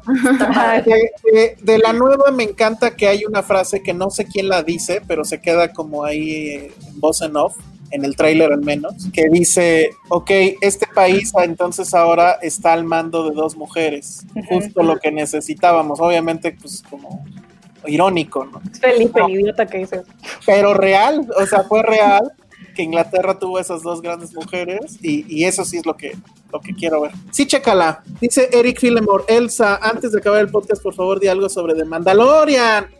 Pues sí deberíamos. A ver, rápido, sí tenemos tiempo. ¿Tú viste el segundo capítulo nada más? Yo ya vi todos el- los capítulos. Perfecto. Pero ¿qué te pareció esta? Güey, ¿cómo no puedo con Baby Yoda, no puedo con Baby Yoda, o sea, le pongo pausa para verlo. Creo que, no sé si ya son como mis espermatozoides hablando o algo, pero ya, o sea, No. o sea, pero quiero ver a, quiero ver a Yoda, quiero ver a Baby Yoda cada dos segundos de mi vida, ya que lo quiero poner de fondo de pantalla. Es como Eh, Gizmo. No, no, Baby Yoda está en otro nivel. O sea, Gizmo es muy bonito, no, sí es muy bonito Gizmo, pero Baby Yoda, o sea, me da mis sentimientos paternales a mí, por Dios. O sea, quiero abrazar y decirle que todo va a estar bien y dormirme con él y que me despierte y que ir a su escuela y, y llevarlo al partido de fútbol. O sea, eso quiero con Baby Yoda ahora. Pero no sé si quieren que hablemos de eso rápido o. Rápido, rápido. Segunda temporada, ¿cómo va hasta el momento? Pues es que mira, yo tengo un conflicto con el Mandalorian y rápido, que siento que de, de los 10 capítulos que ha habido, solo 3 valen la pena porque lo demás es puro relleno, pero ojo, no es que lo diga como algo malo.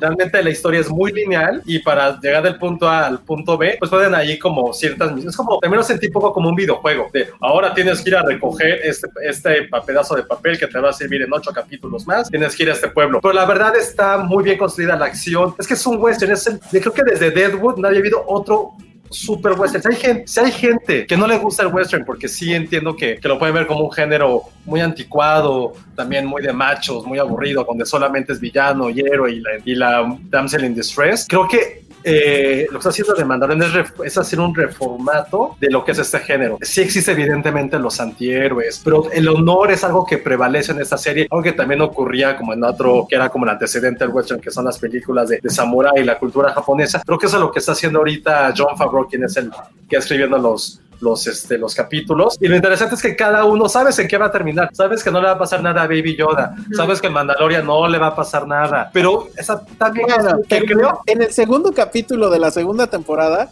Sí. sí. hay un momento donde dices, ¿cómo van a salir de esto? Pero es justo, creo que es eso. Sabes de antemano lo que va a ocurrir en- con estos personajes, pero lo que te interesa es cómo llegar ahí. No es que te lo contemos, o sea, te- les vamos a decir el spoiler, la neta. Y es, creo que no, no pasa absolutamente nada si les decimos que se va, que van a hacer tal o tal cosa. No, no lo va a decir. Ok. que puede pasar, pero lo importante es lo, lo interesante es cómo está construido en 45 minutos, cómo ya se creó este microuniverso. Y creo que para mí lo más relevante es que se ha convertido o debería de convertirse, o tendría que, mejor dicho, en ser lo que Star Wars debe representar para una nueva generación, o para nosotros malditos ancianos que necesitamos sentarnos. Es como, señor, ya siéntese, ahí tiene su viejo Star Wars. Y si me atrevo a decirlo, creo que es mejor que la segunda trilogía, Claro. que, esta nueva trilogía y que los episodios ahí que han intervenido, porque sí es una, es una serie muy inteligente, que te enganchas, que haces que la quieras, que te preocupas por el mandito Mandalorian. Creo que es interesante cómo te preocupas, no solamente por el Mandalorian, alguien que no tiene rostro, alguien que no puedes tener esta parte incluso como, como primitiva, ¿sabes? De, sea, estaba leyendo, estaba viendo como documentales de perros y cómo tuvieron que evolucionar para que el hombre ya los amara por sus cejitas y la mierda. Cómo Baby Yoda lo amas porque como Monse con sus ojos grandes de anime, pues tienes una afección. Y el Mandalorian no lo ves, no ves su rostro, aún así tienes un cierto lazo afectivo hacia él. O con los androides que salen en toda la serie, ¿cómo logras tener ese lazo afectivo? Es la que ha hecho la serie para que estos dos personajes que bueno, eh, todavía dices los droides, bueno, tienen como sus ruiditos y te pi, pi, pi, pi, la mierda. Pero como con el Mandalorian lo quieres y quieres que te protege y quieres que te levante con sus brazos y te lleve con su cohete como Boba Fett y te diga todo va a estar bien, Josué. Toma, te doy a Baby Yoda, cuídalo una semana. Y dices sí, y nunca se lo vas a devolver. Entonces, eh, la verdad, el Mandalorian creo que si alguna vez dijimos, ¿por qué contratas eh, Netflix? Creo que ya todos, empezando por, por, por Jimena, ya tiene la bandera de The Crown. ¿Por qué contratas eh, Netflix? Por The Crown. ¿Por qué vas a contratar eh, Apple TV? Por Ted Lasso. la neta. Y creo que si alguien dudaba de por qué ¿Cómo contratar Disney Channel, es por el Mandalorian. Y Bravo. Ojalá Disney esté escuchando y nos dé dinero. ¿Y por, qué van, ¿Y por qué van a querer a Diamond Films la próxima semana? Porque van a ir a ver el día antes del fin del mundo. Eh, Ah, El fin del mundo, no un antes. Bueno, para mí es antes. Bueno, yo, o sea, estoy de acuerdo. El, el gran problema es que sí hay un asunto. O sea, siento que como episodios separados funciona increíble, pero que los intenten juntar, como que hay algo ahí que no checa. Eso creo que es el, el problema, pero las unidades son increíbles, están muy bien hechas, muy bien guionizadas, son emocionantes, hay peligro, o sea, a pesar de que sabes que obviamente tienen que salir avante, sí hay momentos donde dices, pero ¿cómo? O sea, ¿qué va a pasar? Y obviamente viene un Deus Ex Machina y etcétera, pero, o sea, lo, lo, lo hace muy bien. Me encantó el homenaje que hay a Morricone. Hay un homenaje que hace el, el- el que hace la música. Hay una tonadita tipo Morricone que obviamente no deja. Para quien todavía no entendía que esto era un western, bueno, eh, a mí me, me está, me está gustando mucho. Definitivamente es lo mejor que le ha sucedido a Star Wars desde Rogue One. Y, y sí, este debería de ser el canon. Olvídense de las secuelas y pues yo creo que hasta de las precuelas. Esto sí es Star Wars. La única cosa que a mí me pone mal es pensar que el Mandalorian trae un código de ética que me parece que es todavía más cabrón que el de los Jedi. Y le va peor que a los Jedi. Yo siento que este güey ya está sufriendo demasiado. O sea, le pasa de todo y sigue avante. Y sin un sable láser. Yo tengo una duda. La voz es de Pedro Pascal, ¿no, verdad? Sí. Y él ¿Sí? se supone que está ahí dentro del traje, sí. No, sí, pero no sé si sea su voz. Según yo Él- sí, está cañona. sí, es. No, no sé, no sé. Es él, es él. O sea, Digo, no, pero está, se supone- está como en autotune también porque está un poco distorsionada, pero... Pues es que no, No, se vería en el. Pero no sabía. Sí, o sea, no es, o sea, justo no es una voz así que digas, ay, güey, qué pedo, pero es muy, justo es muy rítmica, es muy paternal. Sí, no, está, Muy está, está increíble. A Jo- John Favreau, yo espero que Disney le haya dado una alberca de dinero, porque bueno, la anécdota para quien no se lo sepa es que en una junta de accionistas, cuando iban a, a decir, bueno, aquí ya viene Disney Plus, etcétera, lo primero que hicieron fue ponerles el primer capítulo de The Mandalorian, y entonces ahí ya todo mundo dijo esto va a ser un éxito, las acciones de Disney ese día subieron al cielo y, y todo gracias a, a Favreau y que pues está, está increíble. Espero le hayan dado una alberca de dinero porque sí, lo merece. Que sí tiene voz de reggaetonero, ¿no? No, pero el autotune, no, no, Mira, pero el autotune, pero sí. a Ericito, te- él dice Ericito, me da una hueva enorme de Mandalorian. Ve el primer capítulo, ve los dos primeros de la primera temporada. Si no te engancha, adiós. Ahora, si no eres fan de Star Wars, pues obviamente está más complicado, ¿no? Pero aún así, yo creo que si ves los dos primeros, sí dices, aquí hay algo. Y Oye, sí, efectivamente, hay muchos de relleno en la primera temporada, pero son más los que están. Oye, Y me pasó algo que no ocurría desde como la segunda o tercera temporada de, de Game of Thrones, que digo, insisto, sé que no le va a pasar nada, pero en el capítulo 2 sí solté un grito de no, de tú no, Mandalorian, porque sí me preocupé por su bienestar. Cosa que no me pasaba, insisto, desde no que final de temporada que Ygritte le dispara a Jon Snow, después de que ya y este, le dispara y grité, no, Jon, tú no, frente a varios amigos que estábamos, nos reuníamos para ver Game of Thrones y estuvo muy de pena durante muchos años, pero ahorita grité así, no, Mandalorian, no. Ahora, yo sí creo que al final, cuando llegue el final, porque esto da para tres, por lo menos otra temporada, pues, al final tendría que morir. No, lo va a revivir, Ay, Babycito no. Yoda. Le va a hacer. va a dar su vida por él. ¿Qué tal que muere No. Yoda? No, no, que no, es un bebé, no puede morir. Bueno, quizás no es bebé, ¿eh? Es algo que no sabemos. Dice, dice Sandra Pineda que todas sus pijamas son de Star Wars. Ah. ya ni yo. Oigan, y ya nada más para finalizar, algo que pasó en el chat. ¿A quién prefieren? ¿A Pedro Pascal o a Henry Cavill? Ah, está No, Henry. Cavill. Ah, no que sé. Estaba ahí la plática Pedro hace rato. con-. En onda, en onda visual. A ver, a ver, a ver. Vamos por partes, vamos por partes. Jimena ya dijo, Henry, sí, duda. Henry. Monse, no te escuchamos. Sí, Pedro hijo, qué Pedro fuerte. Pascal. Pascal. Ale, Sí. ¿No puedo ser que- los dos? no. Henry, es que o sea, Claro, que- Ah, ya, Alejandra, escoge uno, por Dios. Ya, bueno, Pedro. no es cierto, Alejandra. No es cierto, Ale. Falsa. Porque, ay, bueno. Y luego, luego la cochinada, obviamente iba así con Henry Pues sí, pues, obvio. ¿Cuánto me conocen? ¿A poco Pedro Pascal está guapo? Es que a mí, que- Está raro. Te cae bien, es una persona que te cae bien. Ajá. A ver, que diga Monse. Ajá, te va a hacer reír. Y estuvo en Game of Thrones. O sea, y el otro se ve Henry Es aburrido. como, güey, te lo vas a dar, va a estar increíble, pero seguro te va a poner el cuerno luego, luego. No, se ve que es un caballero. Pero yo, también, Henry- yo también- yo también escojo a Pedro Pascal. Pero Ay, Henry les va sí, a arreglar, les Pero- va a arreglar tu computadora. Es que, es que siento que Henry Cavill es como un, es como la versión masculina, como de un Jennifer López, o sea, como que gente muy frondosa, muy así, muy a Sofía Vergara. O sea, a mí se me hace un poco como la, como la versión masculina No sé de qué una, Sofía, visto, de una. Sofía Vergara, así como, ya saben, como voluminosos, como... Oigan, ¿y no será que Henry, que digo que Pascal les gusta porque ya vieron que es buen padre? Cuida muy bien a Baby Yoda. Ah, Sí, sí influye. La neta sí influye. Sí, es como, cuídame. Bueno, pues con esa, con esa refle- reflexión hay que irnos porque ya esta vez sí nos llevamos desde no sé qué horas. A ver qué Pero, pasó.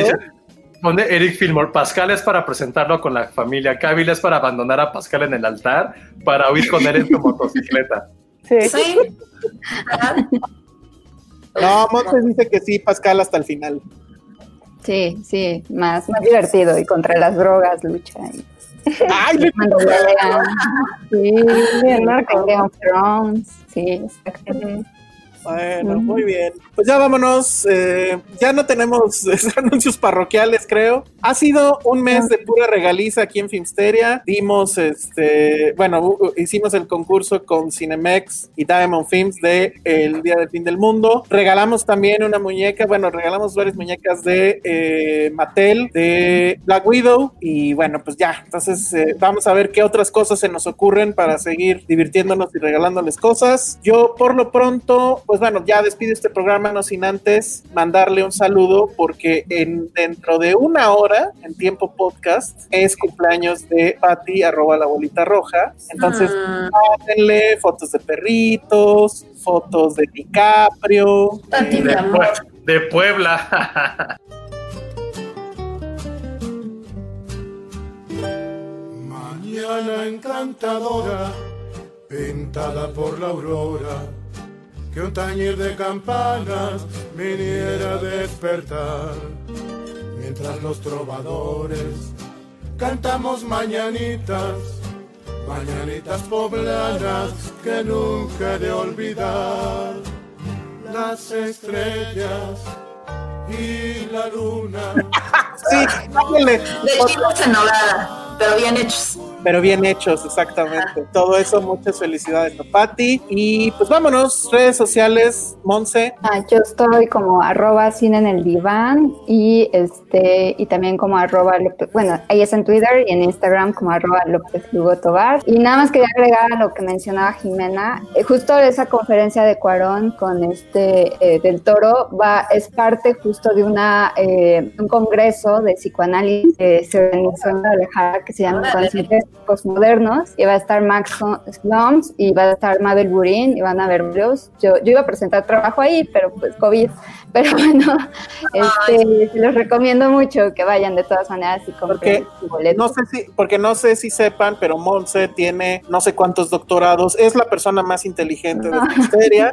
Eso creo que es definitivamente, o por lo menos con más títulos que ni nosotros juntos no, no, no, no la igualamos. Bueno, pues muy bien, ese es un buen dato. Jimena, Este, me encuentran en Twitter, justo lo acabo de cambiar, como arroba jime-bajo con J, porque es con J, ¿sí? Este, y si quieren escuchar más de The Crown, pueden escucharnos en Serie B, el capítulo de series basadas en hechos reales. Ahí hablamos largo y tendido de The Crown. Perfecto, muy bien. Oye, y no platicó Jimena porque tenía que irse temprano. Ah, Ah, sí, cierto. ¿Quieres revelar tu, tu vida Sí. secreta? pues como les digo a mis amigos, para que suene más fancy, yo educo al futuro de México. Ah, muy bien. Soy maestra de primaria, entonces. Ya ven, otra que es más inteligente que nosotros. ¿Qué estamos haciendo con nuestras vidas? Nada, nada. nada, nada. Vale. Arroba Ale Kazagi. Vean el, el día del fin del mundo y no vayan a ver el baile de los 41. Esa no. Esa no. Josué, Eh, Josué Corro, mándenme a mí fotos de Baby Yoda. ah, má- mándenme fotos de Baby Ándale, Yoda. Lo dijo cañón. Pues es que estuvimos hablando de eso al principio, que era Ah, no, de. eso fue- te salió natural y ahorita estás queriendo Ay, taparlo. sí, ajá. Dioso, Sí, dioso pero- del asfalto. Dios Dios. del asfalto. Muy bien. Yo soy el Salón Rojo y pues eh, vean lo que quieran y muchas felicidades a Pati. Felicidades, Pati. Felicidades. Felicidades, gracias por invitarnos. Bye.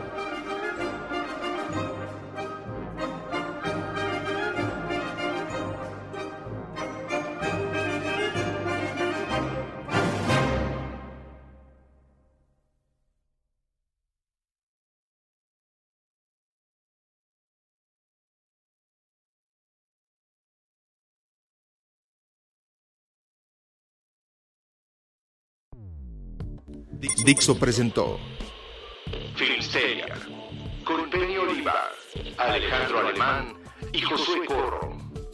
La producción de este podcast corrió a cargo de Verónica Hernández.